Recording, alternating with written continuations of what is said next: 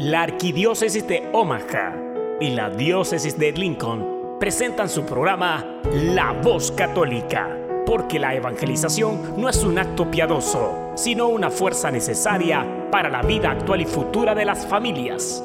Te invitamos desde ya a escuchar tu programa La Voz Católica.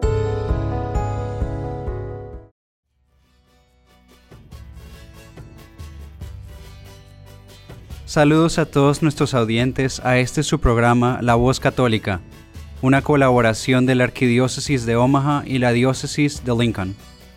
Yo soy Ricardo Izquierdo, director de Ministerio Hispano de la Diócesis de Lincoln y su anfitrión de hoy.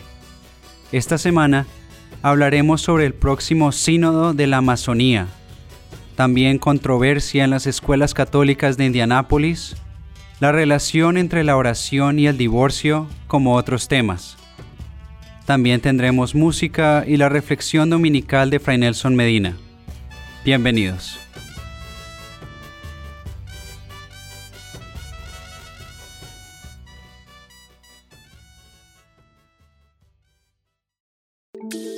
Todo lo que necesitas escuchar sobre el acontecer en nuestra iglesia lo escuchas aquí, en La Voz Católica. A continuación.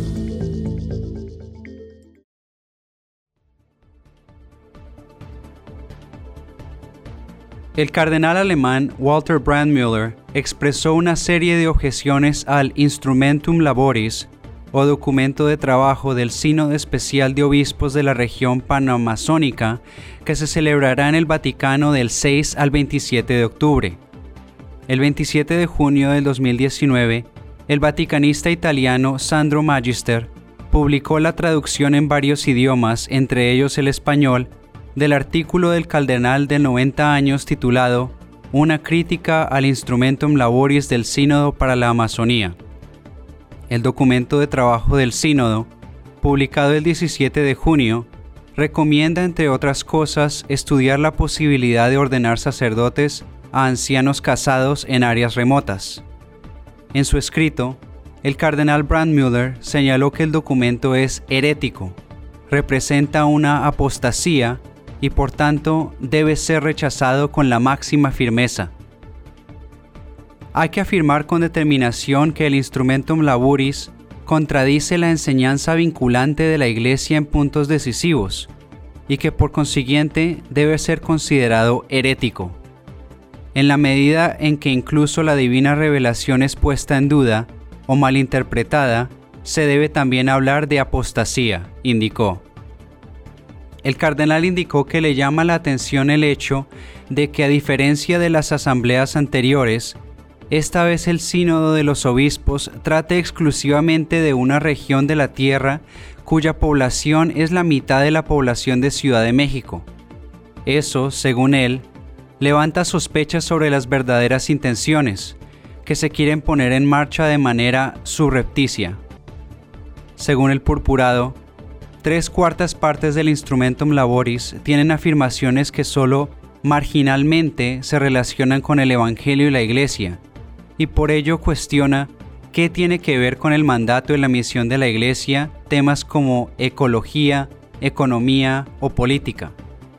Y sobre todo, ¿qué experiencia profesional autoriza a un sínodo eclesial de los obispos a hacer declaraciones en estos ámbitos? Si de verdad el sínodo de los obispos va a dar este paso, estaría sobrepasando los límites y sería una presunción clerical que las autoridades estatales deberían con motivo rechazar, criticó el cardenal.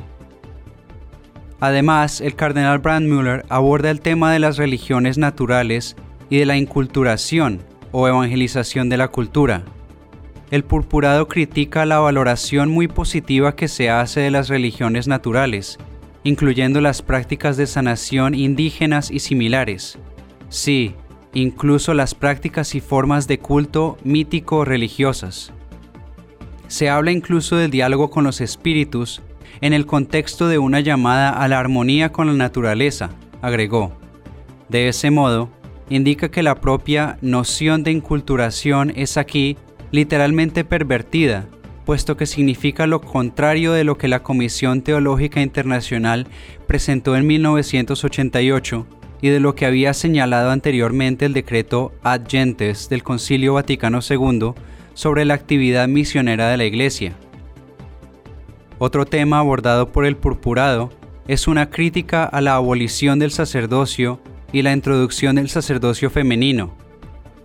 Dijo, es imposible esconder que este sínodo quiere implementar sobre todo los dos proyectos más deseados y que hasta ahora no han sido nunca puestos en marcha, a saber, la, abolición del celibato y la introducción del sacerdocio femenino, empezando por las diaconisas, alertó el cardenal Brandmüller.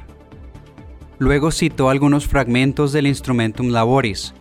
Cuestionó textos como el numeral 129 que dice, tener en cuenta el papel central que hoy desempeñan las mujeres en la iglesia amazónica y el numeral 43 sobre abrir nuevos espacios para recrear ministerios adecuados a este momento histórico. Es el momento de escuchar la voz de la Amazonía. Sin embargo, el cardenal recordó que el Papa San Juan Pablo II ya había declarado, con la mayor autoridad magisterial, que no está en poder de la Iglesia administrar el sacramento del orden a las mujeres. La petición, que se opone de manera directa a este hecho, demuestra que la palabra iglesia es utilizada exclusivamente como término sociológico por los autores del Instrumentum Laboris, negando implícitamente el carácter sacramental jerárquico de la Iglesia, acotó. Para el purpurado, el párrafo 127 del documento contiene un ataque directo a la constitución jerárquico-sacramental de la Iglesia, cuando se pregunta si no sería oportuno reconsiderar la idea de que el ejercicio de la jurisdicción o potestad del gobierno ha de estar vinculado en todos los ámbitos, sacramental, judicial, administrativo, y de manera permanente al sacramento del orden. Dijo, desde una visión tan equivocada deriva en el número 129 la llamada a la creación de nuevos ministerios que correspondan a las necesidades de los pueblos amazónicos. Además, indicó que en el ámbito de la liturgia, el culto es donde la ideología de una inculturación falsamente comprendida encuentra su expresión de una manera especialmente llamativa, pues según indicó, el instrumentum laboris no se echa atrás a la hora de pedir que el pueblo pobre y sencillo pueda expresar su fe a través de imágenes, símbolos, tradiciones, ritos y demás sacramentales.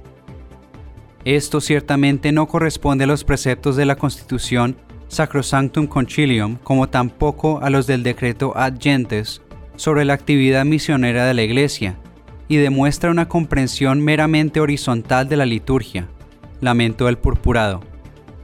Por último, el cardenal Brandmüller declaró que en el Instrumentum Laboris presenciamos una nueva forma del modernismo clásico de principios del siglo XX, ligado a una falsa comprensión del desarrollo del dogma, que está en clara oposición a la comprensión católica genuina. El Instrumentum Laboris para el Sínodo de la Amazonía, dijo, constituye un ataque a los fundamentos de la fe de una manera impensable hasta ahora, por lo que se debe ser rechazado con la máxima firmeza.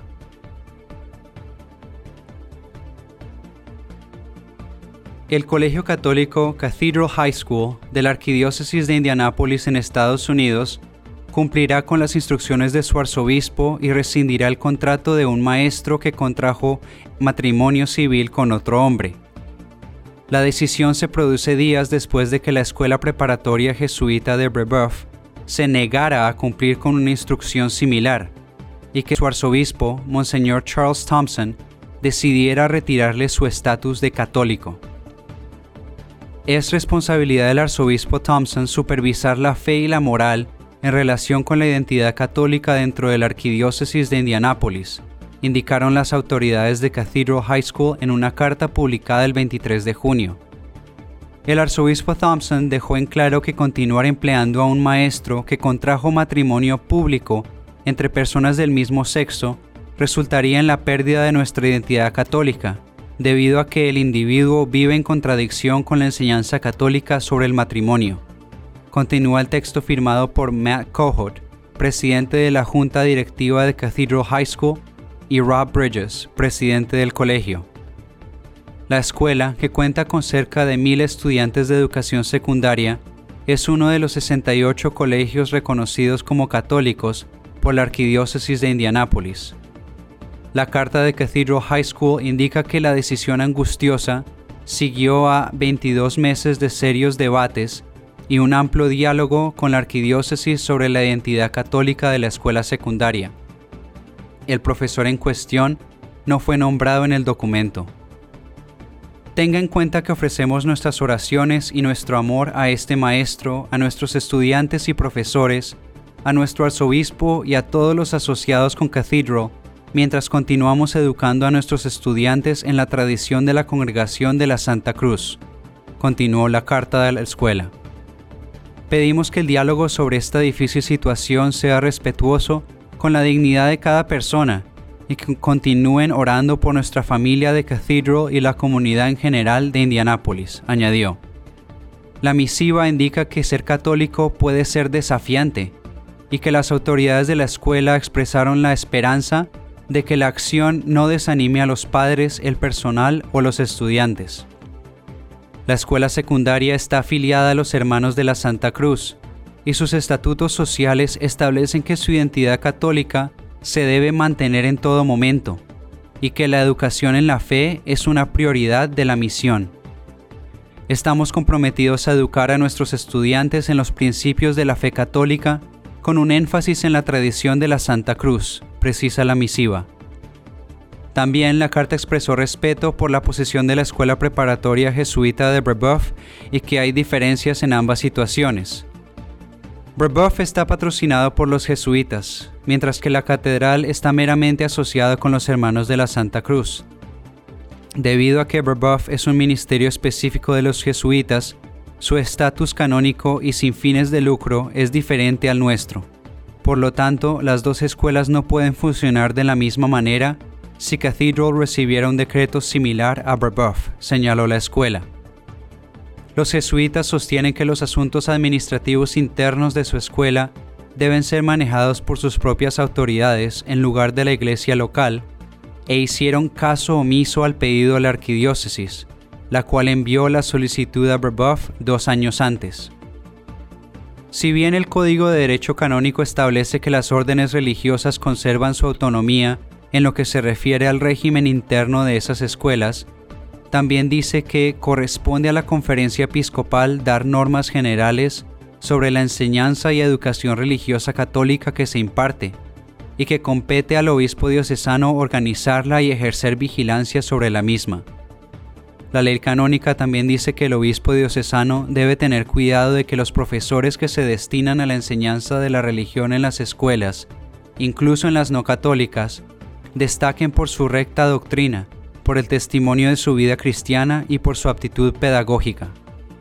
La ley de la Iglesia agrega que el obispo diocesano tiene el derecho a nombrar o aprobar los profesores de religión, así como de remover o exigir que sean removidos cuando así lo requiera una razón de religión o moral.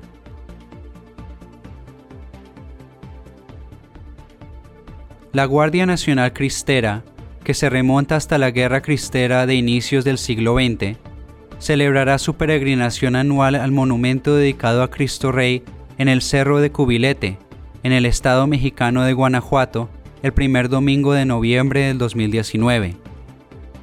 La actual imagen de Cristo Rey que corona el cerro de Cubilete mide 23 metros y fue erigida en 1950 como homenaje a los mártires de la Guerra Cristera. En 1928 en el mismo lugar, una estatua más pequeña fue dinamitada por el gobierno de Plutarco Elías Calles. Juan José Ramírez, consejero de la Guardia Nacional Cristera, dijo a Ciprensa que el punto de encuentro será el atrio de la cima del cerro a las 9 de la mañana Ahí se tiene programado que celebre la misa el capellán de la Guardia Nacional Cristera, Monseñor Jorge Alberto Cavazos, obispo de San Juan de los Lagos. Al finalizar la misa está previsto un encuentro entre los participantes.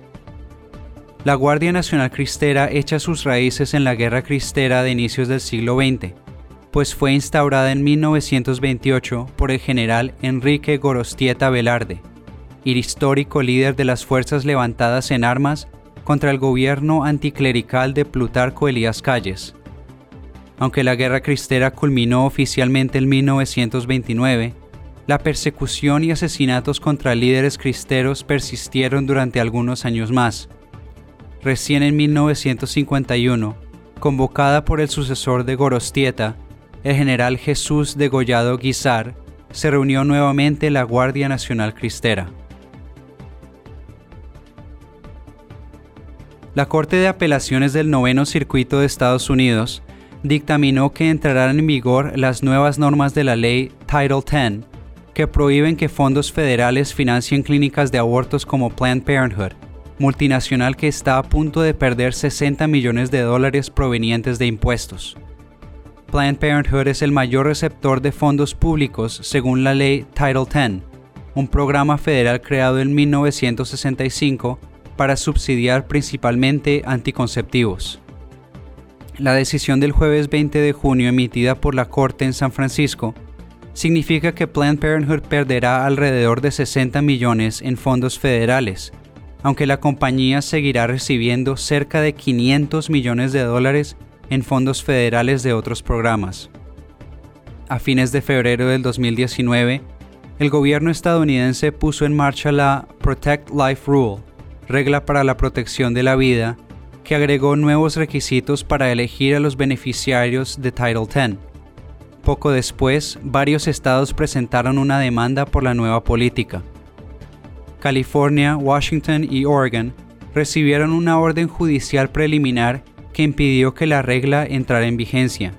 La Corte de Apelaciones del Noveno Circuito anuló esa decisión el jueves, calificando las reglas del gobierno como una interpretación razonable de la ley federal. La Corte dictaminó que permitir la suspensión de la medida significaría que el Departamento de Salud y Servicios Sociales de los Estados Unidos se verá obligado a permitir que los dólares de los contribuyentes se gasten de una manera que, como se ha concluido, viola la ley. Asimismo, se busca garantizar que los dólares de los contribuyentes no financien o subvencionen abortos. Entre otras disposiciones, la Protect Life Rule requiere que haya una separación física y financiera entre los beneficiarios de Title X y las instalaciones que realizan abortos. Las clínicas que brindan asesoramiento no directo sobre el aborto aún pueden recibir fondos. Como resultado de la decisión de la Corte, a los beneficiarios de Title X se les impedirá remitir a sus pacientes a servicios de Planned Parenthood.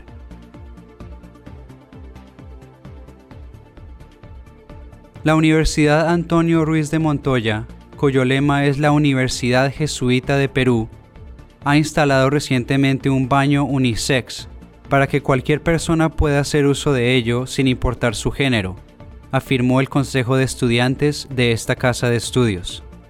En la entrada de este baño se ha colocado un cartel con la silueta de una mujer y de una persona cuya vestimenta es mitad pantalón y mitad falda. Sin embargo, la instalación de este baño generó polémica entre los estudiantes y exalumnos dentro del grupo Facebook Ruiz. Me parece inverosímil que las autoridades de la Ruiz hayan permitido esto. Ojalá que se reconsidere la medida, Creo que todos apoyamos la igualdad de género, pero esto sinceramente me parece innecesario, escribió el usuario José Villanueva. Sin embargo, quienes se oponen a esta medida fueron calificados varias veces de homofóbicas por otras personas, como la usuaria Jumira Aguilar. Aún quedan baños solo para mujeres. Por favor no vayas al baño unisex que no me gustaría toparme con tu transfobia, expresó.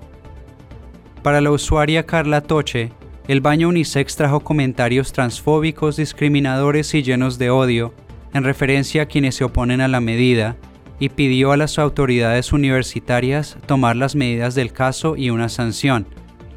En este contexto, el 24 de junio el Consejo de Estudiantes de la Universidad Antonio Ruiz de Montoya confirmó que fue implementado un baño nuevo en cuya puerta se ha puesto una figura de un hombre y de una mujer como alusión de que cualquier persona puede hacer uso de ellos sin importar su género. Aunque reconoce la diversidad de opiniones, el Consejo de Estudiantes calificó esta oposición de violencia psicológica contra la comunidad LGTBIQ, lesbianas, gay, transexuales, bisexuales, queer y otros. El Consejo de Estudiantes aseguró que tiene un registro de las personas que han criticado el baño transexual y que sus nombres serán derivados a, las autoridades competentes. El 25 de junio, Así Prensa se comunicó con la universidad vía telefónica y confirmó que este baño existe.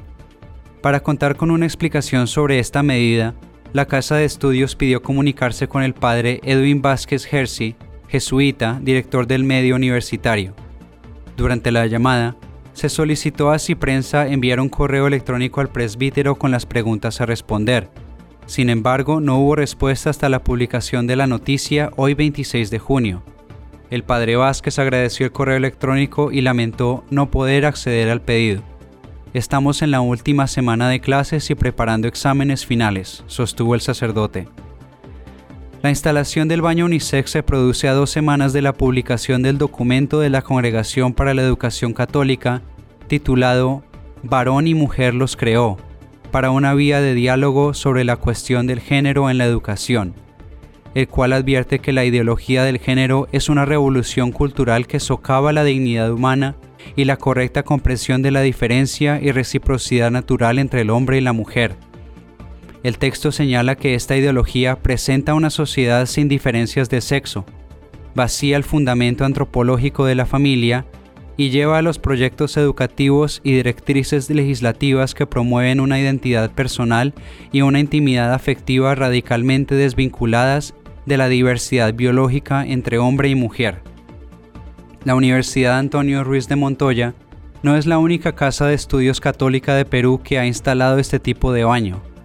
En el 2017 el Consejo Universitario Pontificia Universidad Católica del Perú aprobó en el marco de la reforma trans que las personas puedan ingresar al baño de su preferencia de acuerdo a su identidad o expresión de género.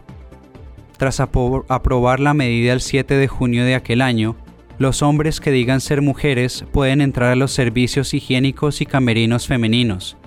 Las mujeres que se identifiquen como varones pueden también ingresar a las instalaciones que previamente eran de uso exclusivo de hombres.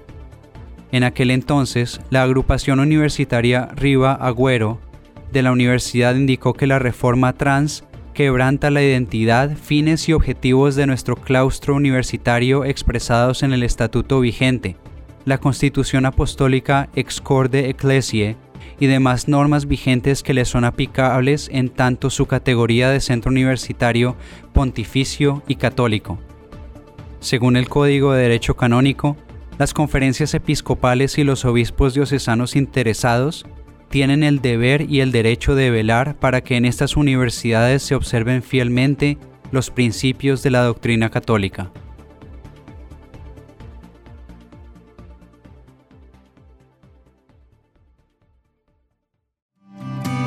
Estás escuchando La Voz Católica.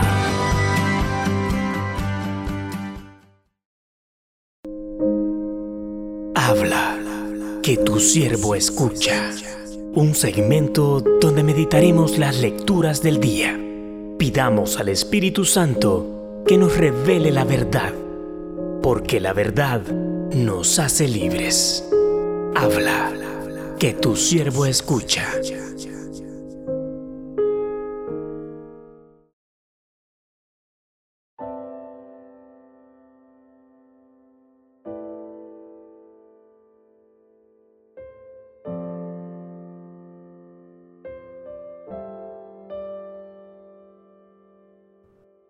Primera lectura.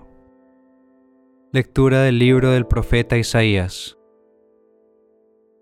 Alégrense con Jerusalén, gocen con ella todos los que la aman, alégrense de su alegría todos los que por ella llevaron luto, para que se alimenten de sus pechos, se llenen de sus consuelos y se deleiten con la abundancia de su gloria.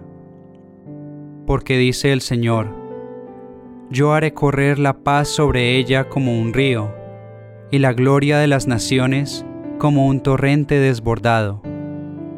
Como niños serán llevados en el regazo y acariciados sobre sus rodillas. Como un hijo a quien su madre consuela, así los consolaré yo. En Jerusalén serán ustedes consolados. al ver esto se alegrará su corazón, y sus huesos florecerán como un prado, y los siervos del Señor conocerán su poder.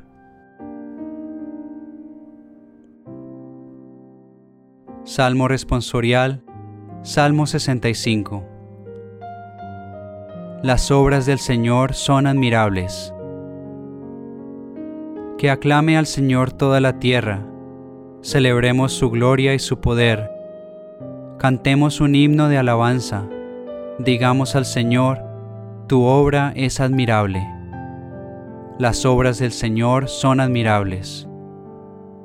Que se postre ante ti la tierra entera y celebre con cánticos tu nombre Admiremos las obras del Señor, los prodigios que ha hecho por los hombres. Las obras del Señor son admirables. Él transformó el mar rojo en tierra firme y los hizo cruzar el Jordán a pie enjuto. Llenémonos por eso de gozo y gratitud. El Señor es eterno y poderoso. Las obras del Señor son admirables. Cuantos temen a Dios, vengan y escuchen, y les diré lo que ha hecho por mí. Bendito sea Dios, que no rechazó mi súplica, ni me retiró su gracia. Las obras del Señor son admirables.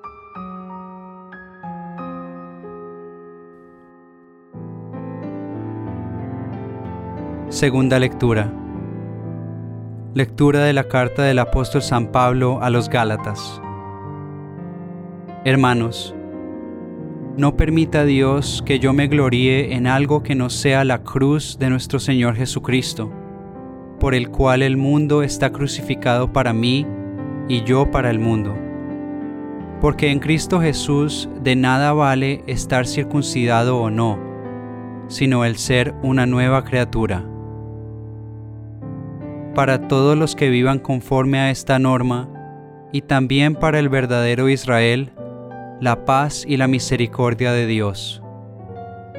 De ahora en adelante, que nadie me ponga más obstáculos, porque llevo en mi cuerpo la marca de los sufrimientos que he pasado por Cristo. Hermanos, que la gracia de nuestro Señor Jesucristo esté con ustedes. Amén.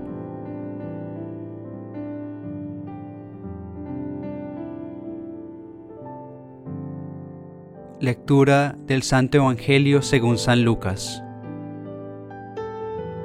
En aquel tiempo, Jesús designó a otros setenta y dos discípulos y los mandó por delante de dos en dos a todos los pueblos y lugares a donde pensaba ir, y les dijo, La cosecha es mucha y los trabajadores pocos. Rueguen por lo tanto al dueño de la mies que envíe trabajadores a sus campos pónganse en camino, yo los envío como corderos en medio de lobos. No lleven ni dinero, ni morral, ni sandalias, y no se detengan a saludar a nadie por el camino. Cuando entren en una casa digan, que la paz reine en esta casa. Y si allí hay gente amante de la paz, el deseo de paz de ustedes se cumplirá. Si no, no se cumplirá quédense en esa casa. Coman y beban de lo que tengan, porque el trabajador tiene derecho a su salario. No anden de casa en casa. En cualquier ciudad donde entren y los reciban, coman lo que les den. Curen a los enfermos que haya y díganles, ya se acerca a ustedes el reino de Dios. Pero si entran en una ciudad y no los reciben, salgan por las calles y digan, hasta el polvo de esta ciudad que se nos ha pegado a los pies nos lo sacudimos, en señal de protesta contra ustedes. De todos modos, sepan que el reino de Dios está cerca. Yo les digo que en el día del juicio, Sodoma será tratada con menos rigor que esta ciudad. Los setenta y dos discípulos regresaron llenos de alegría y le dijeron a Jesús, Señor, hasta los demonios se nos someten en tu nombre. Él les contestó, Vi a Satanás caer del cielo como el rayo. A ustedes les he dado poder para aplastar serpientes y escorpiones, y para vencer toda la fuerza del enemigo, y nada les podrá hacer daño.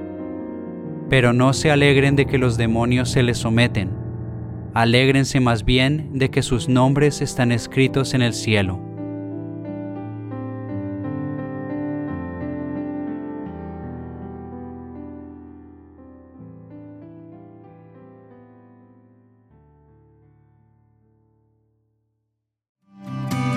Estás escuchando La Voz Católica. Ahora tendremos a Fray Nelson Medina con nuestra reflexión de este domingo. Feliz domingo para todos. Las lecturas de este domingo nos ponen en tónica de misión. Este es nuestro Señor Jesucristo, enviando a sus apóstoles a que vayan delante de Él en condiciones muy particulares. El discurso misionero que nos presenta San Lucas en esta ocasión está lleno de detalles y como siempre nos gusta, vamos a mirar algunos de esos detalles para aprender de Cristo. Detalles como cuáles, voy a mencionar tres. El Espíritu Santo te puede guiar para que tú busques otros y encuentres otros. Yo voy a mencionar tres. El primero de ellos es que Cristo les dice que no estén cambiando de casa. Los envía a distintos poblados y les dice quédense en la misma casa. Lo segundo es coman de lo que les pongan. Y lo tercero que quiero destacar es, aunque la misión parezca un éxito o parezca un fracaso, hay una misma conclusión. El reino de Dios está cerca. Examinemos un poco estos tres detalles que aparecen en las lecturas de hoy. El primero es aquello de no cambiar de casa. ¿En qué consiste? ¿Cuál es la razón posible, probable por lo menos, de este mandamiento del Señor? ¿Por qué se supone que es importante quedarse en la misma casa? Hay unas dos interpretaciones que me parece que son valiosas. La primera es porque al quedarse en una misma casa, están asumiendo la realidad de ese lugar. Cuando uno está cambiando, probablemente está buscando su propia comodidad o su propia conveniencia. Al quedarse en la misma casa, se está asumiendo la realidad de ese sitio a donde uno va. Lo sé por experiencia, por mi servicio misionero. Hay veces que nos quedamos en una casa y al principio todo parece muy amable, pero luego empezamos a ver que tal vez entre las personas de la familia hay tensiones, a veces no se entienden, a veces tienen dificultades, no siempre el ambiente es de visita o de gran comodidad. Y esa es una lección, porque al no cambiar de casa, estamos asumiendo esa realidad, esa realidad particular. Por otra parte, el no cambiar de casa también significa darle un comienzo más permanente a la misión. Observemos cómo, por ejemplo, en otro contexto, el apóstol San Pablo dio origen, inició la comunidad cristiana de Filipos a partir de una casa, la casa de una señora llamada Lidia. Esto se cuenta en el capítulo número 16 de los Hechos de los Apóstoles. Si él hubiera estado cambiando de casa, probablemente nunca hubiera comenzado esa comunidad. Pero al dar una raíz, al dar un comienzo, esa casa se convirtió en el origen, podríamos decir, en la semilla de la que luego iba a nacer la comunidad de Filipos. El otro aspecto que destacamos es aquello de comer de lo que les pongan. Se supone, es comprensible, que hay unas limitaciones que tienen que ver con la salud. Pero lo que no tiene que ver con la salud, evidentemente no debe ser obstáculo para la persona que está en la misión. Y yo destaco esto porque a veces nosotros, sacerdotes y misioneros, tenemos una cierta debilidad por lo que se pone de moda. Entonces yo he conocido sacerdotes que tienen dietas muy, muy especiales. Y la razón no es de salud, la razón es porque la persona eh, prefiere ese tipo de dieta para su paladar, para su gusto o por una moda. Concretamente estoy hablando de personas que se declaran vegetarianas o veganas. Mira, si no hay una razón profunda de salud, no tienes por qué poner esa carga a la gente. Y luego está el tema de hay que anunciar el reino de Dios. Esto me hace acordar las palabras de San Pablo cuando le habla a su discípulo Timoteo y le dice que debe predicar con oportunidad o sin ella. El anuncio de que de todas maneras viene el reino de Dios es una palabra fuerte. Y esa palabra fuerte tiene que llegar a todas partes. Para aquellos que han creído será una buena noticia. Para los que se han resistido a creer será una advertencia. Pero en el fondo el mensaje es, Dios reina, Dios reina con poder.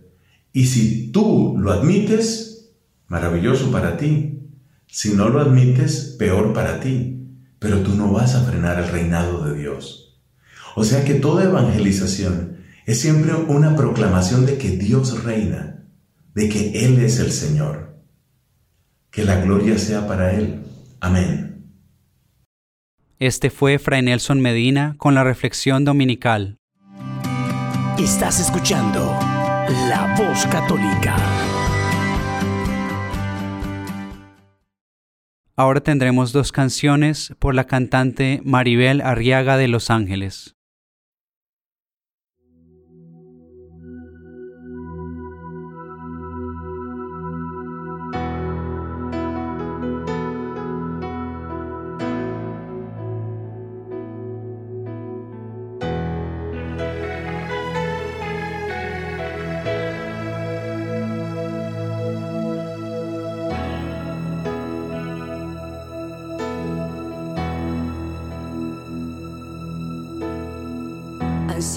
Años a tu lado de tristeza y soledad. Tantos años de amargura, fracasos y enfermedad. Estoy cansada de mentiras, tu veneno y falsedad. Yo a tu lado he sufrido y ya no te quiero más. Vete, vete depresión, de mí ya vete. Jesucristo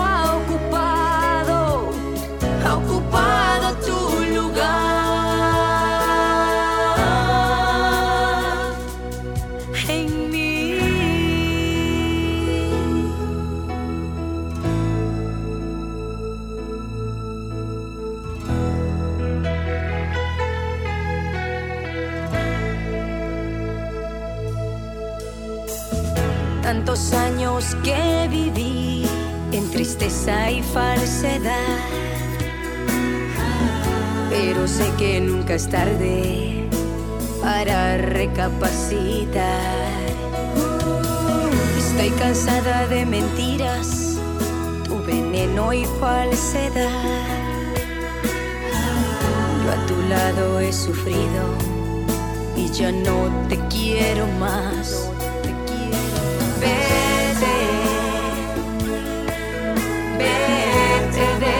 Depresión,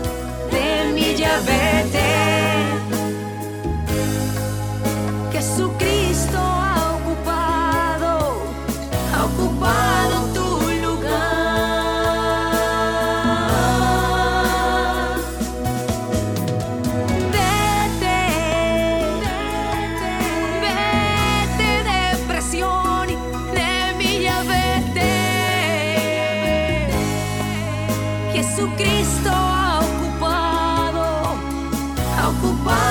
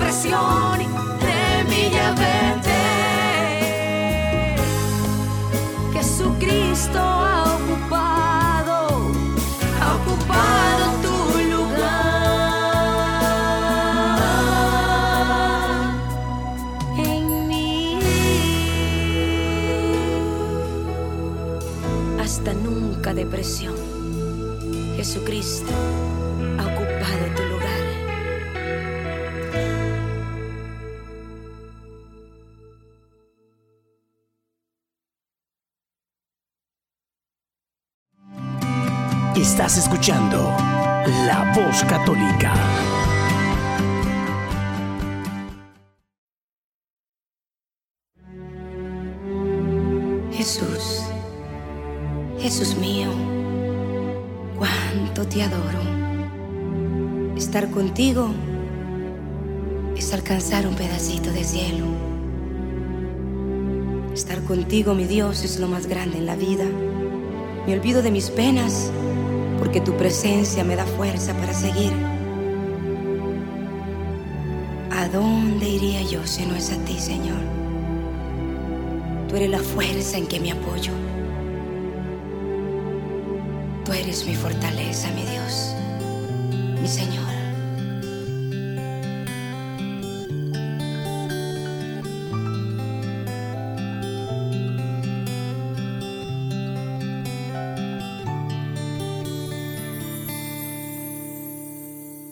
Cuando estoy contigo,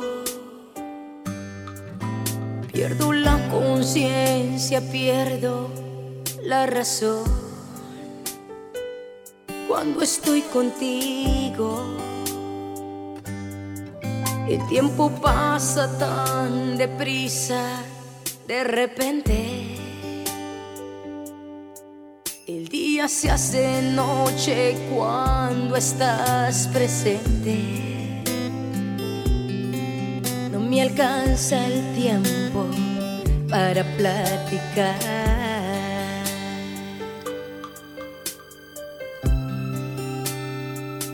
Cuando estoy contigo, no hay tristeza que me pueda hacer llorar. De mis problemas tú me haces olvidar. Y en tus brazos me haces reposar.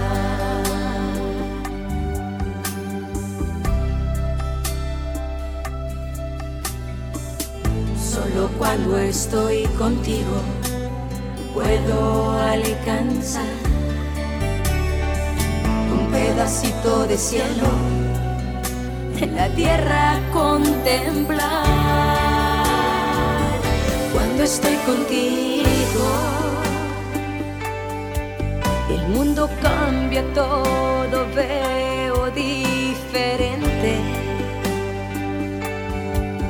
Tu abrazo siento la gracia presente. De ti no me quiero, no me quiero apartar. Cuando estoy contigo, mi Dios, quiero abrazar tus pies, quedarme ahí por siempre acariciando las heridas de tu muerte, las que hoy me hacen, me hacen respirar.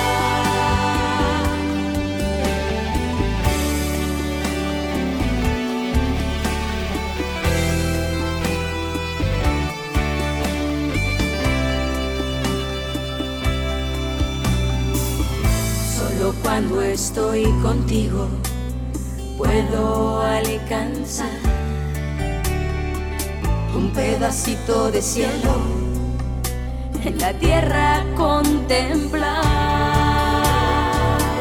Cuando estoy contigo,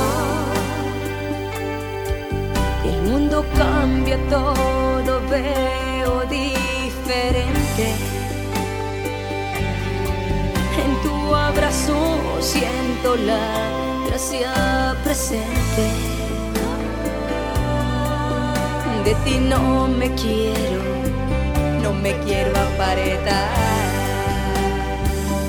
Cuando estoy contigo, mi Dios, quiero abrazar tus pies, quedarme ahí por siempre. Acariciando las heridas de tu muerte las que hoy me hacen, me hacen respirar.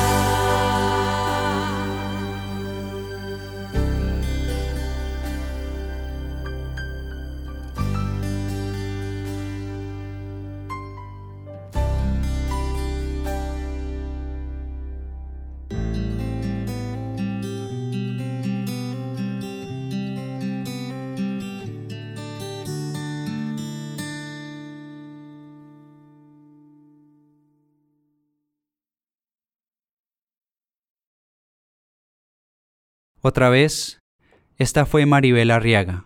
Ahora tenemos a Alejandro Bermúdez, que hoy nos habla sobre la relación entre la oración y el divorcio.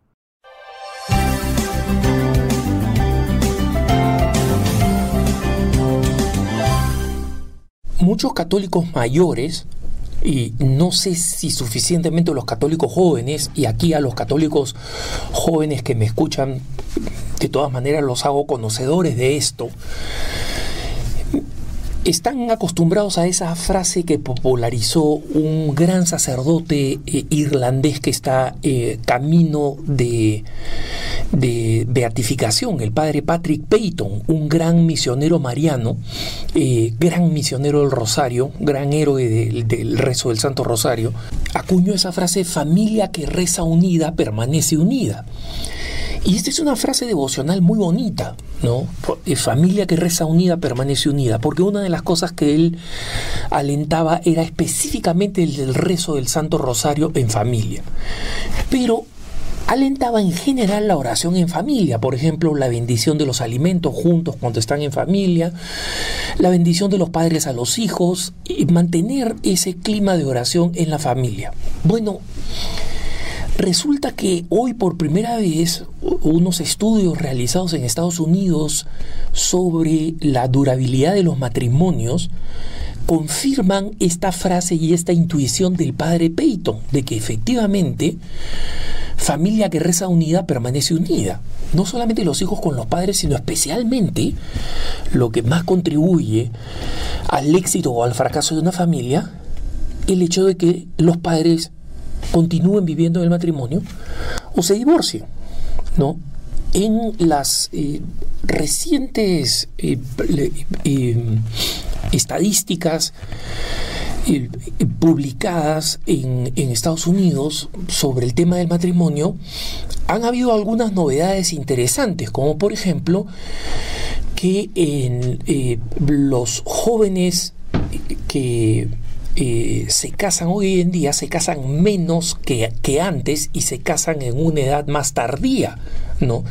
El Wall Street Journal, este importante periódico eh, libertario el, eh, de, noticias y de análisis, tenía un largo artículo mostrando cómo varios jóvenes retrasaban el tiempo del matrimonio, o sea, se, casan mayores, con lo cual esto afecta a la natalidad, porque obviamente eh, las mujeres mayores tienen un periodo más corto de fertilidad y en consecuencia la posibilidad de tener menos hijos que las este, grandes familias que eh, dieron lugar a lo que se llama el baby boom, ¿no? Los baby boomers, el, boom, la explosión de hijos que tuvieron los eh, norteamericanos que regresaban de la Segunda Guerra Mundial, Entonces, es eh, entre los datos interesantes está sin embargo que los divorcios han caído significativamente comparado con los recientes 10 años, con los últimos 10 años, donde el índice de divorcios había eh, aumentado significativamente. Pero las estadísticas tienen otros datos interesantes y en primer lugar el índice de falla de matrimonio, de fracaso de matrimonio, es decir, de un divorcio, de un matrimonio, en los Estados Unidos sigue siendo muy alto, es del 50%, ¿no? Y eh, eso significa que de eh, cada dos matrimonios uno va a fallar. Es una estadística terrible y muy preocupante. Pero el mismo estudio encuentra que aquellos que se han casado por una iglesia, eh, no, no, necesariamente la Iglesia Católica, porque en Estados Unidos eh, la denominación, la mayoría de la población cristiana es protestante, no es católica. Los católicos son la primera denominación, pero el, conjunto pertenece a distintas denominaciones protestantes. Cuando se casan por, la, eh, por una iglesia, el, eh, el, índice de fracaso baja al 38%, es decir, baja 12 puntos, ¿no? del 50 al 38%. Ahora, eh, ellos siguen este, observando, ¿no? Y eh, encuentran que las, eh, los esposos que asisten a su iglesia, ¿no? católica, evangélica, etc., regularmente, semanalmente, sábados o domingos, estas personas tienen un índice de eh, fracaso matrimonial del el 17 al 18%. Miren ustedes cómo baja significativamente el índice de fracaso. 50% el total de los matrimonios en Estados Unidos, 38% si se han casado a través de una iglesia, 17 a 18% si es que eh, participan eh, semanalmente del culto y los números siguen bajando en el índice de fracaso. Eh, del 5 al 7% de los matrimonios fallan, ¿no? Eh, solamente el 5 al 7% se utilizan métodos naturales de regulación de la natalidad. Curioso, porque en la cultura contraceptiva actual, estos, eh, estos datos son sorprendentes, ¿no? Es decir, se utilizan eh, la regulación natural de la natalidad, a los que muchos se oponen y consideran terribles, un índice de fracaso baja al 5 al 7%. Pero eh, aquí es donde viene la, la cifra sorprendente. Si la pareja de esposos reza juntos, pero ojo, acá la investigación hace una salvedad, dice meaningful prayer, o sea, oración significativa. No un padre no estricto antes de acostarse, no, no, oración significativa. Si hay una meaningful prayer, si hay oración significativa y, y rezan juntos, el índice de fracaso es de 0.06 del 50% que es el estándar norteamericano al 0.06 si rezan juntos es el índice de fracaso. Y eso quiere decir, para que se haga una idea de lo que cosa significa 0.06, significa 6 de cada 10.000 matrimonios. O sea, hemos comenzado con uno de cada dos. Y si rezan juntos, en cambio, es 6 de cada 10.000. Imagínense los datos confirman lo que decía el padre Peyton. No. Cualquiera diría, el padre Peyton estaba aplicando una frase bonita, eh, que se volvió muy popular, que sigue siendo popular, que es un lema que cada vez que hablo con esposos eh, que tengo el honor de conocer, porque me siento honrado de conocer parejas de esposos eh, católicos eh, dedicados de distinta edad, de distinta situación, con distintos números de hijos, y, escucho cómo eh, estas parejas son, y atestigo, estas parejas son sólidas y creen firmemente en, en ese principio. Y conozco parejas en las que eh, muchas veces la mujer tiene que, trabajar, es decir, no, no vivimos en la situación en, la ideal donde la mujer se quede en la casa. Conozco, conozco parejas también de, de mamás que se quedan en casa, que cuidan los hijos, que tienen muchos hijos. Y todas estas parejas, por más distintas que sean, de distintos grupos étnicos, ¿no? parejas eh, latinas, parejas afroamericanas, parejas anglo acá en Estados Unidos, en, en todas estas parejas, parejas que han adoptado, parejas que han tenido numerosas pérdidas, que tienen pocos hijos o un hijo, y en todas el común es esta verdad familia que reza unida permanece unida. Y uno lo ve en la solidez de las relaciones y lo ve también, lo veo yo como consagrado, que soy testigo privilegiado de todas estas familias amigas, como digo, de distintas edades, desde esposos muy jóvenes, eh, como muchos que trabajan conmigo, que están recién comenzando en su matrimonio, que tienen recién su primer hijo o su segundo hijo, hasta parejas que ya se aparecen en misa con los nietos, ¿no? En todo este camino, en todo este proceso, es posible ver cómo a, pesar de las diferencias de edad o de cualquier otro tipo de diferencias, un esposo y una esposa que rezan son un testimonio de unidad matrimonial. Y es curiosa la fortaleza que les da. Puedo dar testimonio de esto como un observador, eh, un observador privilegiado, digamos así, porque soy consagrado y en consecuencia eh, yo observo el vínculo que ellos viven, que yo no vivo porque no estoy llamado a la vocación matrimonial. Y veo cómo ese vínculo es un vínculo sagrado que no tiene nada que ver con los problemas que se viven en la vida. Y, creo que este, este concepto es muy importante de, comprender, hermanos, especialmente para aquellas parejas de esposos que están pasando por momentos difíciles, momentos de confrontación, de incomprensión, de dificultad, de, de hartazgo, y de, muchos problemas que surgen en, la familia y que llegan a un punto en el que se, se, vuelven tremendamente pesimistas respecto de la posibilidad de cambiar y de mejorar y de que la relación mejore. Cuando esas parejas han comenzado a rezar, han comenzado a encontrar la solución a problemas que creían insolubles. Y esa es la mejor solución, comienza por rezar. Y por más que te venga a la cabeza, no, este problema no lo vamos a solucionar, yo no voy a cambiar, ella no va a cambiar, él no va a cambiar. No importa lo que pienses, comienza por rezar. Sentémonos juntos a rezar.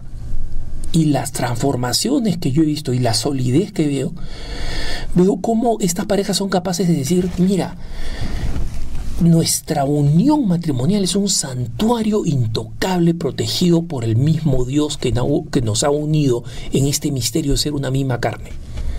Los problemas son otra cosa. Pueden ser múltiples, pueden ser muchos, pueden ser graves, pueden ser de todo tipo que tengan que ver con la salud, con tragedias familiares, con problemas económicos, con problemas de carácter, problemas de adicciones. No importa el camino de retorno o el camino de fortalecimiento de la familia es la oración. Lo decía un santo varón como el padre Peyton, lo muestran las estadísticas ahora, y por eso es que los católicos cada vez con más firmeza tenemos que decir como camino para salvar al matrimonio y repetir, familia que reza unida permanece unida.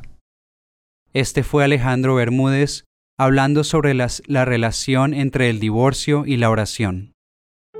La arquidiócesis de Omaha y la diócesis de Lincoln presentaron su programa La Voz Católica, porque la evangelización no es un acto piadoso, sino una fuerza necesaria para la vida actual y futura de las familias. No olvides que el próximo domingo tienes una cita aquí en La Voz Católica, de 8 a 9 de la mañana por esta emisora.